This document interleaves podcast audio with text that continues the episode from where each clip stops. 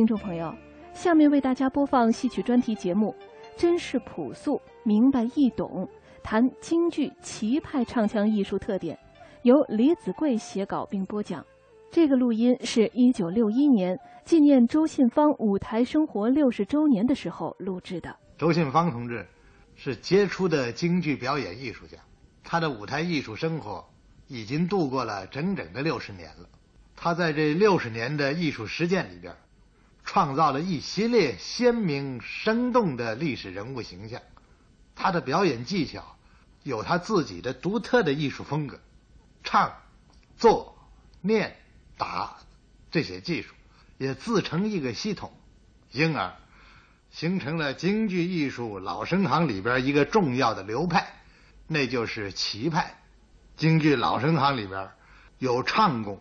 跟做工的分别，提到齐派，我们往往是跟做工老生联系在一起来谈的，好像齐派的特点就是做工好，其实不然。齐派的演出剧目虽然也大部分是属于做工戏，然而作为一个有创造性的表演艺术大师，周信芳同志并没有被这个传统的分行习惯给限制住，他以为演戏的演字儿。应该包括表演的全部技术，唱、念、做、打这四个方面的技术，是京剧艺术在塑造人物形象方面不可分割的组成部分。所以，在他属于做工戏的演出剧目当中，不但没有忽略了唱功，而且为了更好的掌握这一个表现手段，他曾经啊下了很大的功夫来研究。跟吸收前辈艺术家如何运用唱腔来表现人物思想感情的经验，他是博采众家之长啊，结合自己的特点，创造了具有独特风格的齐派唱腔。齐派的唱腔虽然着重于情感的抒发，但是呢，他不喜欢用九曲三弯的花腔来表达他的情感。周信芳同志对于唱腔啊，曾经。这样说，他说老腔、新调，我都不反对，而且呢，希望多造一点。可是别只顾了耍腔，就忘了戏，因为唱啊是表演技巧里边塑造人物的手段之一，它跟念、做、打一样，都是用了在舞台上揭示人物的心理活动的，为了。把人物的思想跟行动能够恰当的、准确的用唱腔在舞台上表达出来，所以他的唱腔啊就很接近于语言，接近于讲话里边的声调跟语气，真实朴素、明白易懂。在齐派唱腔里头，摇板是占了很大的比重的，因为摇板最适于发挥它的朴素易懂的特点。但是摇板呢，也是京剧唱腔里边比较难掌握的一种板式，不容易唱好。京剧唱腔里边对板的要求是慢板要紧，快板要稳，摇板要准。慢板、快板，他们都有固定的节奏在管着，而摇板呢，需要自己来掌握，所以就很难唱得准。可是我以为准呢。不仅是旋律跟节奏的准，衡量摇板的准，主要是它表达的内容的准。在唱腔里边，就是人物的潜台词，也就是心里的话的准。周信芳同志在四进士三公堂最后的一大段摇板里边，是恰当、准确而真实的表达了宋世杰的这个思想跟行动。这宋世杰是一个富有正义感、跟性情耿直的一个老人，他同情杨素贞的遭遇，挺身而出主持公道，替他打抱不平。虽然他深深知道封建社会的法律，在这个封建的制度下，百姓告官是要杀头的，何况他一下子就告倒了三个官呢？但是他没有想到自己，他毅然决然的挺身而出。替杨素贞打赢了这场官司，最后总算按愿茅棚啊看他年纪大了，所以就从轻发落，把他发配到边外充军了。这一位舍身仗义的老人，在替杨素贞打赢了官司，正义得到了伸张之后，他却得到了不合理的判决。在这一大段摇板里边，宋世杰是向杨春跟杨素贞呢诉说他的不平。下边我们来听一遍这段摇摆。这段唱词是：公堂之上上了刑。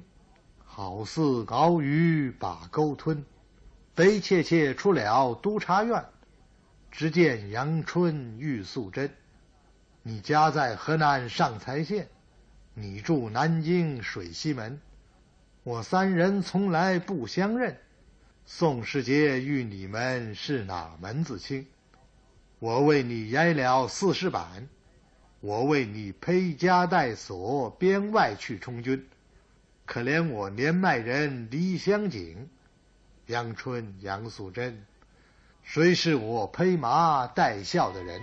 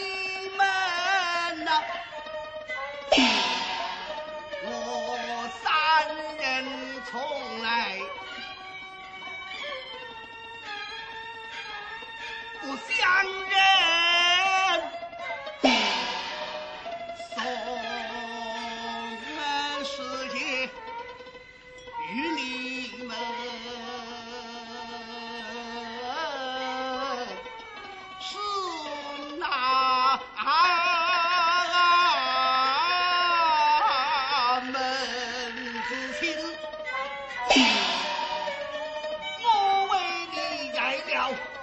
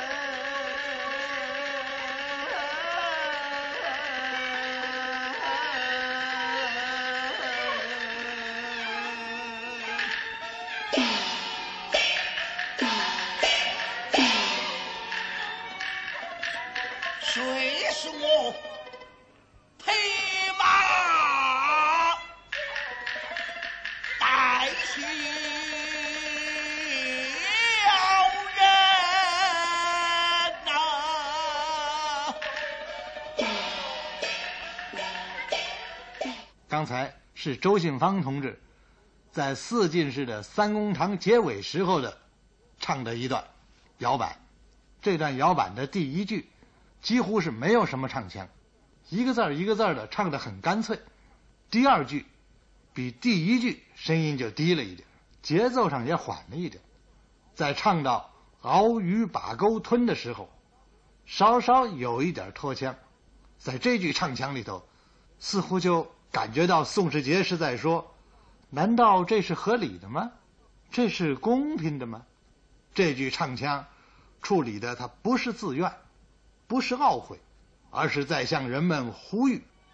鳌鱼，鳌鱼，把钩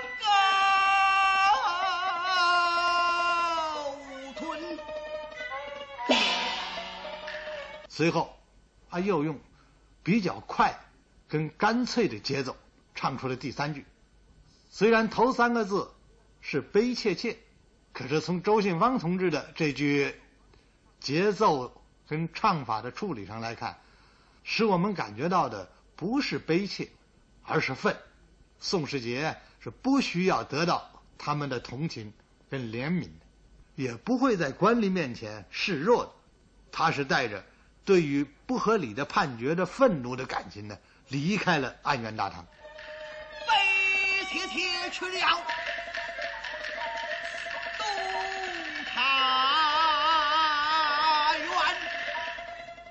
当他见到杨春跟杨素贞的时候，一肚子的知心话涌上了心头，想对这两个在打官司的过程里边建立起感情的人诉说诉说。这段唱词很容易理解为向杨春跟杨素贞诉苦。如果是那样的话，那就跟宋世杰这个人物性格不相称了，同时呢，也会贬低了这个人物的。崇高品质，这段唱词从直见杨春遇素贞，到宋世杰遇你们是哪门子亲？从词的表面意义上来理解呢，是说他们三个人原来是互不相认的，这就好像是有点懊悔。可是我们听到齐派唱腔唱完这一段的时候，就感觉到宋世杰好像是在说：我们虽然不是亲，可是现在。却成了最亲近的人了。三人从来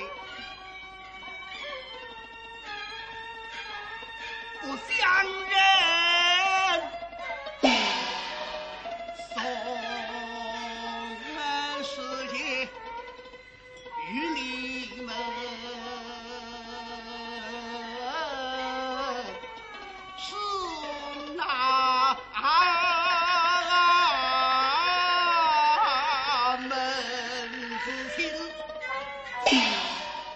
随后唱出了：“我为你挨了四十板，我为你披枷带锁，边外去充军。”这是面向杨素贞说的。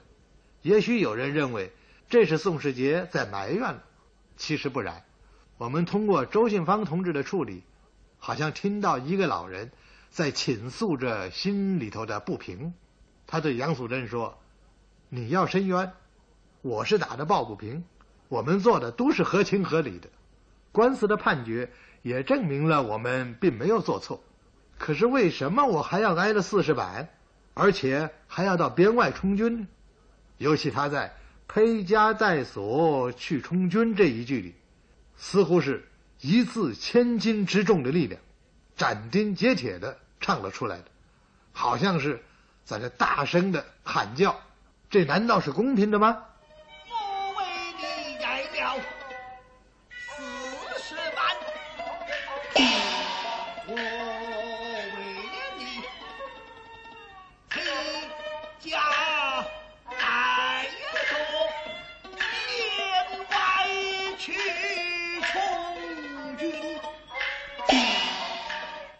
我说这一段唱腔主要还是抒情的话，那么后面的几段唱腔就特别突出的揭示了宋世杰的心理的活动。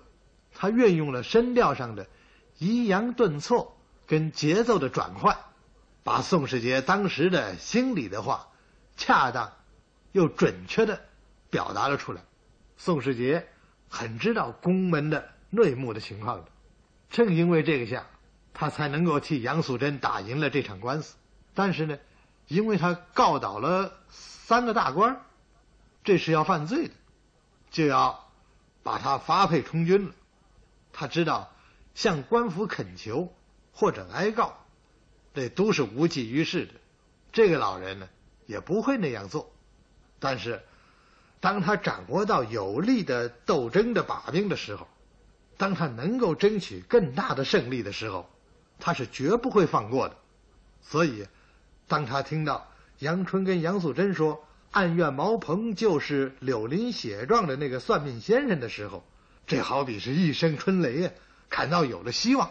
这个充军的判决是可以翻案的，因为在封建时代，作为暗员替人写状，这是知法犯法，要罪加一等的。他要利用这个封建法律上的弊病呢，来解决他目前的这个不幸的处境。唱词是这样的：而认得真来见得明，充军的事儿就去不成。二次便把茶院进，这一段，周信芳同志是这样来处理的：在儿认之后，把枪啊稍稍的拖长，好像是在说：“你是认亲了吗？”唱到真来的时候，把真字儿提高了，他把这个来字儿降低了，这个两个字的音高啊相差很大，结合了他的动作。跟他的神情，就把“你确实认亲了吗？”这一句潜台词啊，就给突出来了。跟着又转向杨素贞，唱“而见的民”，在这个“见”字的后边，他有一个小小的停顿，在“民”字上用了一个小枪，很快很急的拿他收住。这个就是在盯问他：“你也确实看明白了吗？”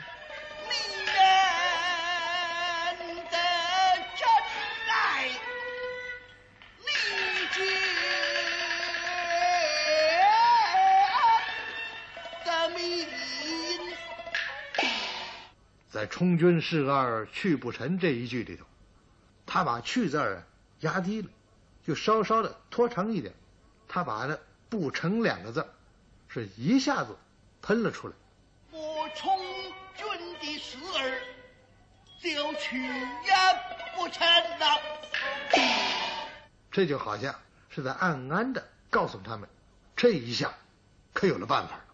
随着就用很快的节奏啊，唱出了。二次变马茶园记，这一句跟前面的悲切切出了督察院，同样是以快的速度来处理的，但给人的感觉呢却不相同。前面那句呢，好像是以殉道者的精神，毅然决然的这个走出了这个安远衙门。这儿呢，他就是满怀着战斗必胜的信心，又投入到战斗里去了。最后一句好像是非常有力的在说。你们跟我来，让这个杨春、杨素贞呢，这个抖起精神来，来做他的证人。这一段唱腔啊，就突出了宋世杰的沉着跟老练。当宋世杰进到案院大堂叫大人的时候，这节奏啊突然就缓和了下来，跟着后边唱腔的节奏啊也就迟缓下来。这个是一方面呢，为了稳定自己这个兴奋的心情，但更主要的。是这个老人呢，他意识到这是一个老百姓向这个代天巡守的暗院在进行斗争，必须沉着镇静，要有分寸，有步骤，抓住要害，这样才能取得胜利。在唱到“无有状纸告不成”的时候，他把重音放在“状纸”这两个字上，并且在这两个字中间加了个呃音，节奏呢，这个时候。也更为迟缓一点，这样呢，就更加鲜明的把“壮直”两个字突了出来，这样也就更加有力的打中了暗怨毛鹏的要害。有状词就告不成。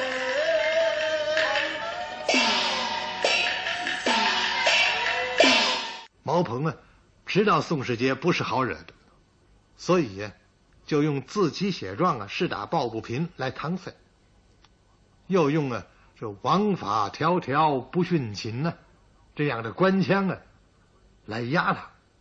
可这样，宋世杰并没有被压倒，他反而唱出了颂扬毛鹏的一段话。难道这真是在歌颂他吗？不是的。这一点，周信芳同志不但理解到了，而且把这个唱词后边的意思也全给唱出来了。他在唱到第二句末尾“为黎明”的时候，有意识的把它提高跟拖长，好像是在说：“你是为黎民，我也是为救人呢。”又在唱到最后的一句“凌烟阁上标美名”。你是个大忠臣的时候，他把“标美民”三个字一个字儿一个字儿的唱出来，意思是说你标美民了，而我呢，现在上了刑具，每个字都像一把刀，一直刺到这个毛鹏的心里头。这个时候，宋世杰已经看出来毛鹏是只在招架。而没有还手之力了，于是他就更加紧的进攻。他用压低了的声音唱出“你是个大忠臣”这句颂扬毛鹏的话。他不把音抬高，反而把音降低，并且一个字的一个字的送过去。这就好像是在说：“大人，你是明察秋毫啊，可是你心里要放明白点如果是……”撤销了对我的判决，那么我们就心照不宣了。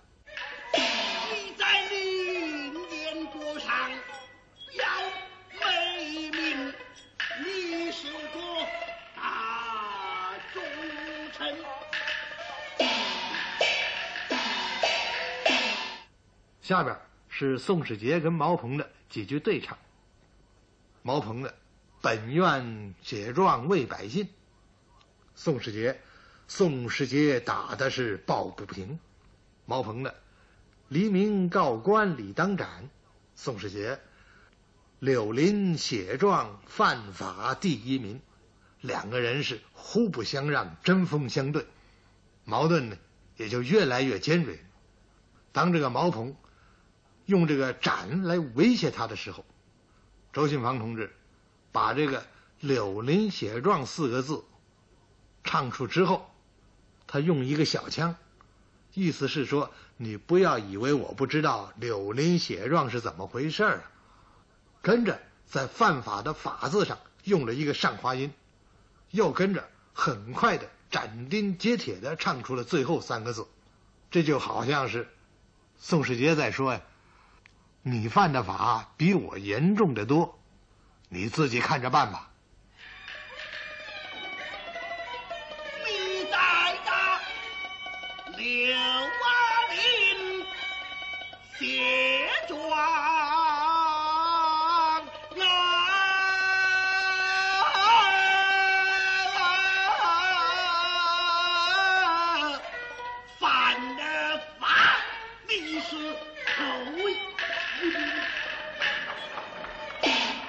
这使得毛鹏啊改变了这个判决，并且称他真是说不倒的老先生。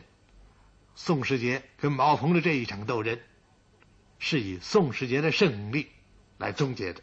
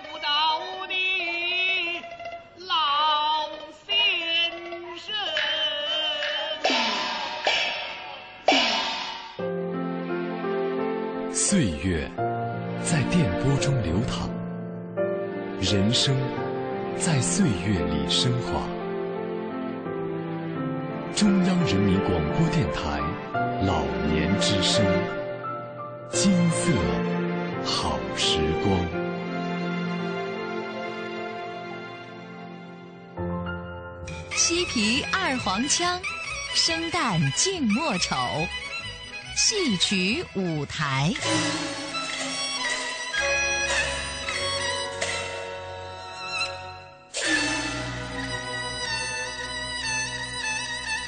听众朋友，您现在收听的是中央人民广播电台老年之声的戏曲舞台，我是主持人笑兰。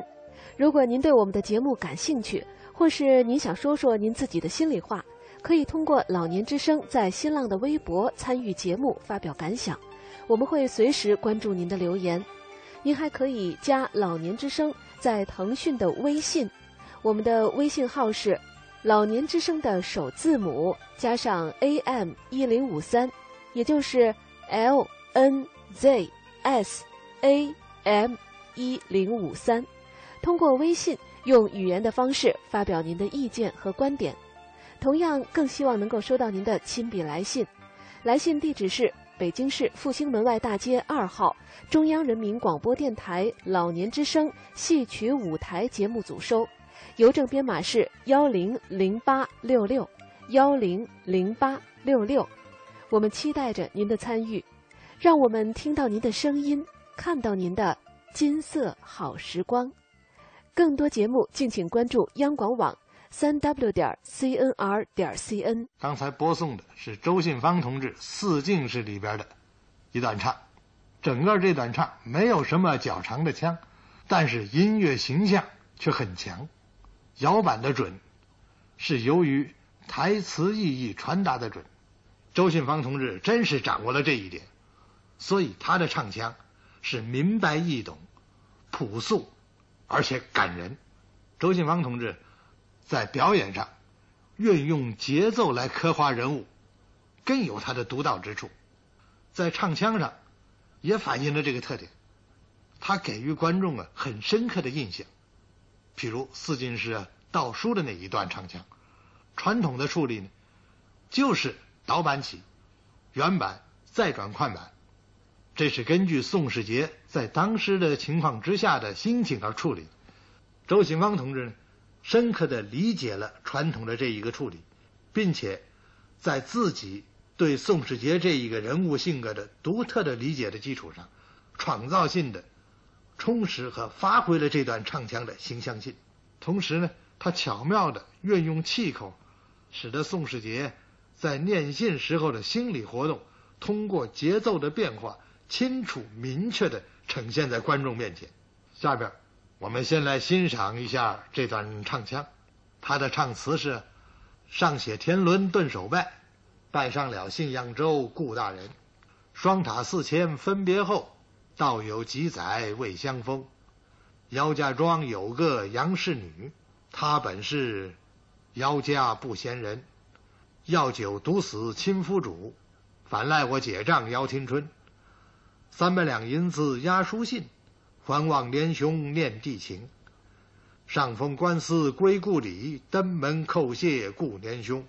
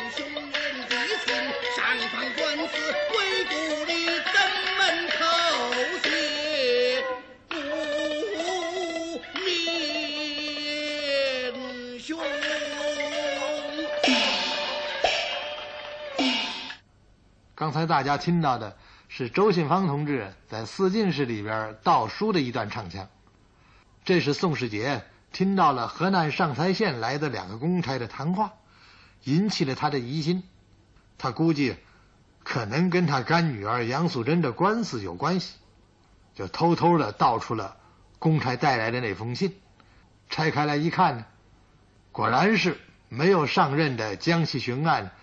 给这个卢广道道台顾度的一封信，前面几句是一般的问候，所以就用比较和缓的原版的来处理。唱到姚家庄的时候，突然声音降低，因为这三个字吸引了他的注意。杨素贞的夫家就住在上蔡县的姚家庄，他再往下看的时候，看到杨氏女的时候，心情就跟着紧张起来。现在已经完全证实这封信跟他干女儿的这场官司是有着密切的关系了。这个时候呢，就由原版转到了快板。快板呢，往常都是在人物处于紧张心情之下来运用的。但周信芳同志呢，不满足于一般的来表现紧张，而是在这段快板里头，他巧妙的运用了气口，使得快板的节奏啊不是直线发展。而是有了曲折变化，从而就刻画出了宋世杰这个时候的细致复杂的心理活动。田伦是个将要上任的江西巡按，同时呢，跟顾度又是连兄连弟，他们有这样的关系，所以田伦怎么样在这封信里头介绍杨素贞，跟他对这个案子的看法。必然就会影响到顾度对这个案件的处理。这封信呢，是官司胜败的关键，因此宋世杰就必须集中全副的注意力来念这个下边的内容，并且呢，一边的在念，一边就在思考，在判断。当他看到姚家不嫌人时，宋世杰不由得就倒吸了一口凉气。周信芳同志在这儿啊，他用了一个急换气的气口，这样呢，就使得“姚家”这两个字的之间有了一个短暂的停顿，同时呢，把“家”字作为重音唱出来，也就使得“姚家”两个字清楚的送到观众的耳朵里头，从而也表达出了宋世杰对这一句话的重视。这样呢。这句唱词的潜台词也就显示出来了。原来他是这样来介绍杨素贞的。嗯，这是一封替姚家求情的信。杨素贞的丈夫是被他大嫂田氏用药酒害死的。宋世杰当过刑房书吏，对诉讼的事情啊是非常熟悉的，非常了解的。他知道药酒害死人是这个案件的重要的问题。所以，当他在这封信上看到这个“药酒”两个字时，宋世杰一定要注意的看，他要仔细的研究一下天伦呢是怎么样在这个药酒上来做文章的，因为只有摸透了对方的底细，才能够在过堂的时候掌握着主动权，才可能取得胜利。所以，周信芳同志呢就在“药”字的后边用了一个上滑音，强调了“药酒”这两个字。在唱到亲夫主的时候，又是一个急换气的气口。后边反赖我姐丈姚廷春这一句的时候，他是一口气唱下来的，没有运用什么气口这些技巧来强调它，因为前面已经用了滑音跟气口强调过了。可是呢，这样正好又表现了宋世杰第二个判断：哦，原来是这样来诬陷的。突然，这个三百两银子这几个字。到了他眼睛里头了，宋世杰就感到这个事情就更严重了。前面只是通过年兄年弟的关系来求情帮助，而现在呢，他又加上了用银子来贿赂的手段。周信芳同志这个时候是越唱速度越快，几乎每半句就用一个气口，直到登门叩谢，用了一个急收。当这个谢字一出口，唱跟那个胡琴。板同时停住，就形成了一个小小的停顿。这个时候，是宋世杰在非常紧张的念完了这封信的内容之后，要仔细的来考虑将会产生怎么样结果之前的一个停顿。周信芳同志就在这个停顿之后，缓缓的唱出了“顾年兄”这三个字。从他这句唱腔的声音里头，我们觉得，好像是宋世杰在他的想象里头已经看见了顾度。他并且看到了顾度上任以来的所作所为，他要从这个里边来估计出这封信跟银子将会对这个顾度啊可能产生怎么样的作用。在京剧唱腔里边，很讲究的是高低抑扬、缓急顿挫的，这个是构成唱腔节奏的主要的组成部分。但是有的演员呢，只是运用他们。使得唱腔啊不单调，有变化，悦耳动听。而周信芳同志呢，他知道这些技巧组成的节奏啊，能够表达出人物的复杂的、微妙的心理的活动。我们从刚才这段唱腔里头，他的高低抑扬、缓急顿挫的运用当中，就看到了宋世杰在当时的心理活动和心情的变化，真可以说是。闻其声如见其人。下边，我们把道书这段再放一遍。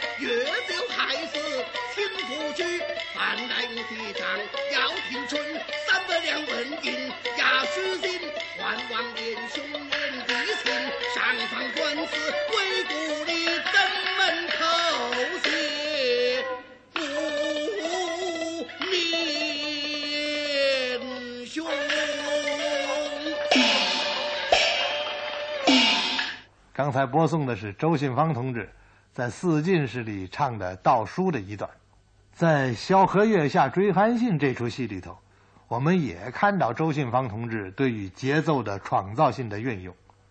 当萧何三次保荐韩信，啊，刘邦不予重用，韩信就弃官而去。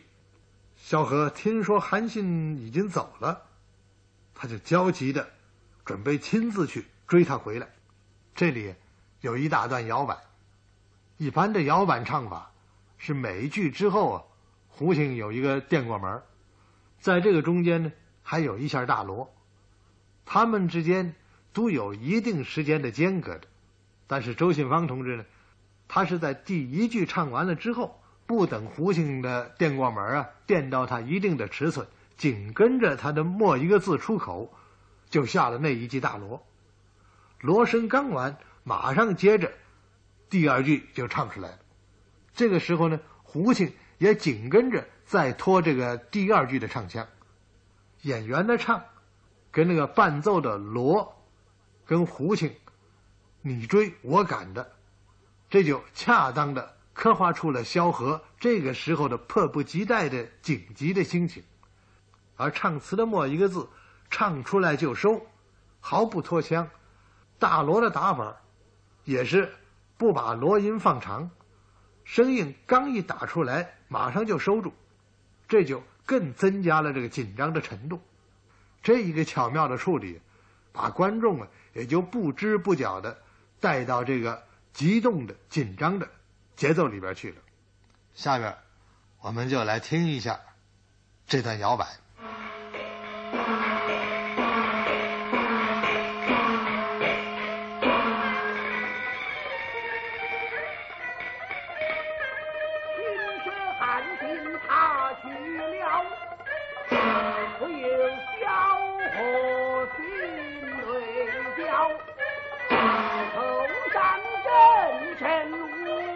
大闹，身上了起滚龙袍，三番两次我把汉兵跑，大王不用为那条，此番汉兵追得到。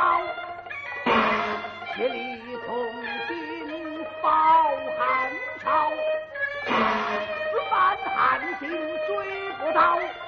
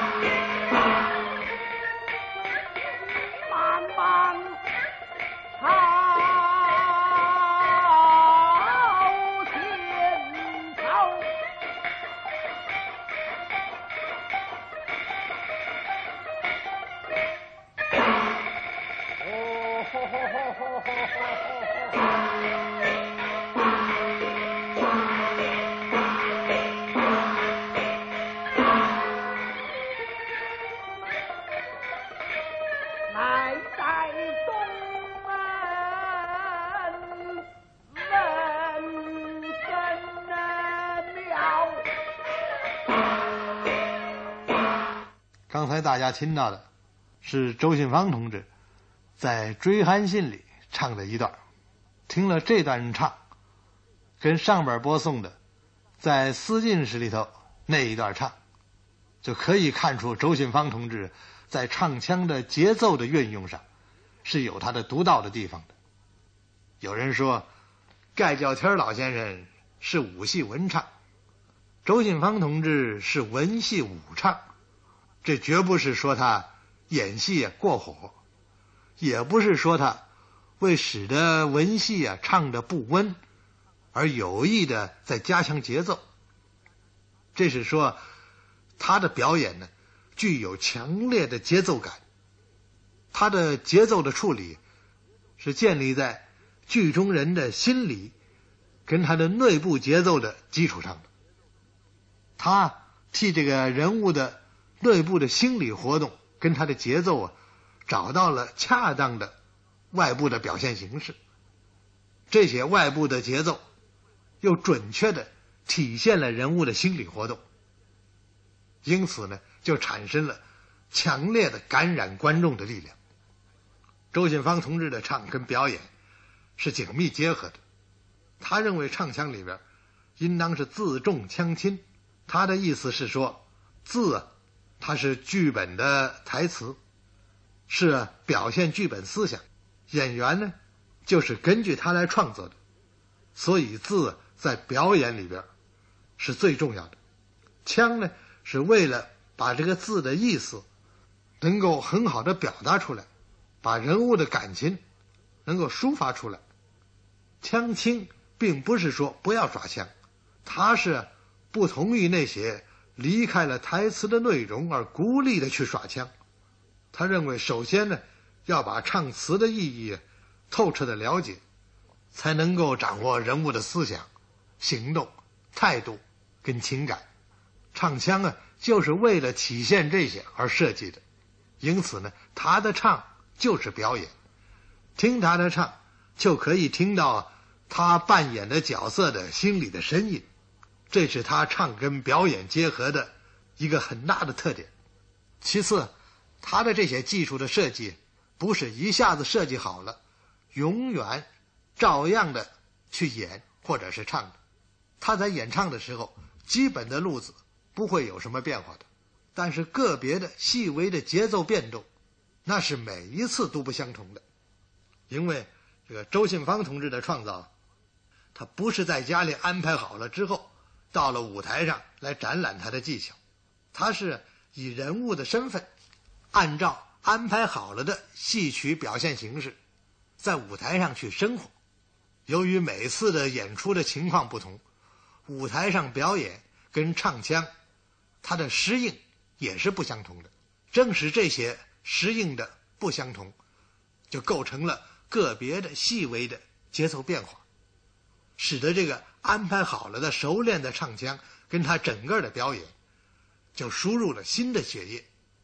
所以，尽管他的表演或者唱腔重复了有千百次，然而呢，他却能够永远保持他的新鲜，永远保持他的艺术的青春。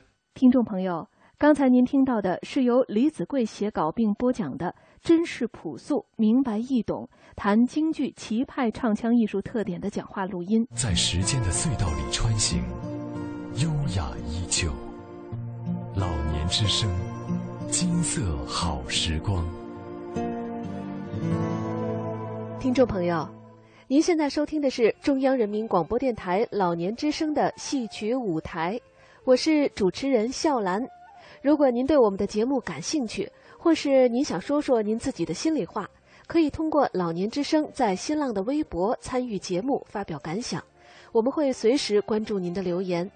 您还可以加老年之声在腾讯的微信，我们的微信号是老年之声的首字母加上 AM 一零五三，也就是 L N Z S A M 一零五三。